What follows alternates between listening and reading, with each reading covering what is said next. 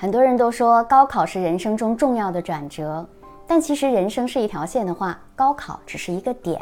没有人会因为一场考试赢得所有，也没有人因为一场考试输掉一生。那么在这个节点上，我们放平心态，每个人皆是黑马。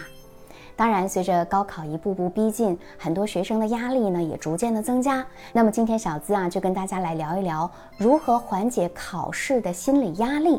大家可以点赞、关注、评论起来。首先，我们一定要尽量的给自己积极的心理暗示。简单点说，就是我们不要总想着我不行，我可能会考砸，考砸了怎么办？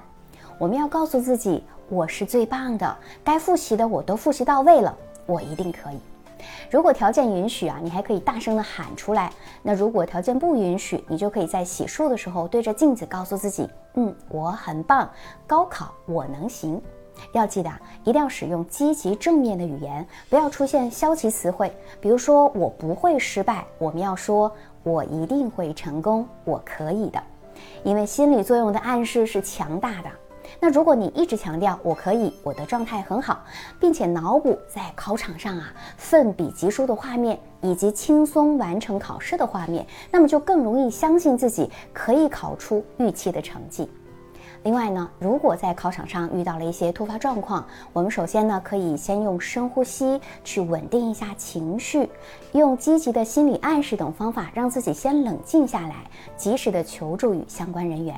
同时也要告诉自己，这啊只是每个人都可能遇到的小插曲而已，并不会影响自己的应考与发挥。然后呢，冷静的去面对每一场考试。第二个呢，就是我们可以多试试注意力转移法。因为当一个人处于紧张、焦虑状态的时候，我们可能会本能的想要去抑制紧张，然后逃离那种状态。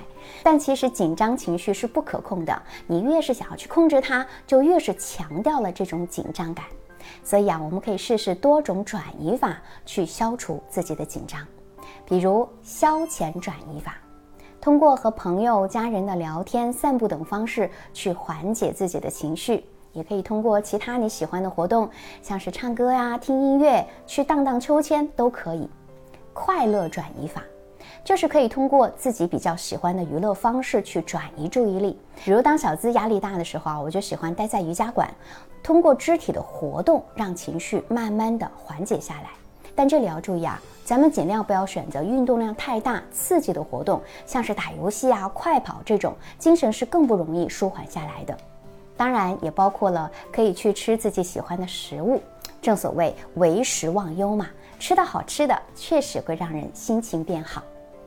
还有环境转移法，我们呢就可以去一些景色优美的地方走一走，或者暂时改变一下自己的居住环境，也可以给自己的房间增加一些新的配饰啊，营造一种新鲜轻松的感觉，哎，让自己更喜欢待在那里。还有一种啊，就是我之前听朋友说，自己的弟弟呢会使用左右脑思维自主转移的方式去应对考试压力，也就是将文理科交叉起来复习。都说左理右文，大脑负责分工，那这样文理交叉学习呢，就可以让大脑啊能够轮流的活动，既可以减轻大脑的疲劳度，也可以提高自己的学习效率。最后，我希望大家记住啊，从来不会有什么一考定终生。愿所有的考生都能昂起头走进考场，手握星辉，执笔为剑，金榜题名。我是小资，关注我，影响千万女性，收获幸福。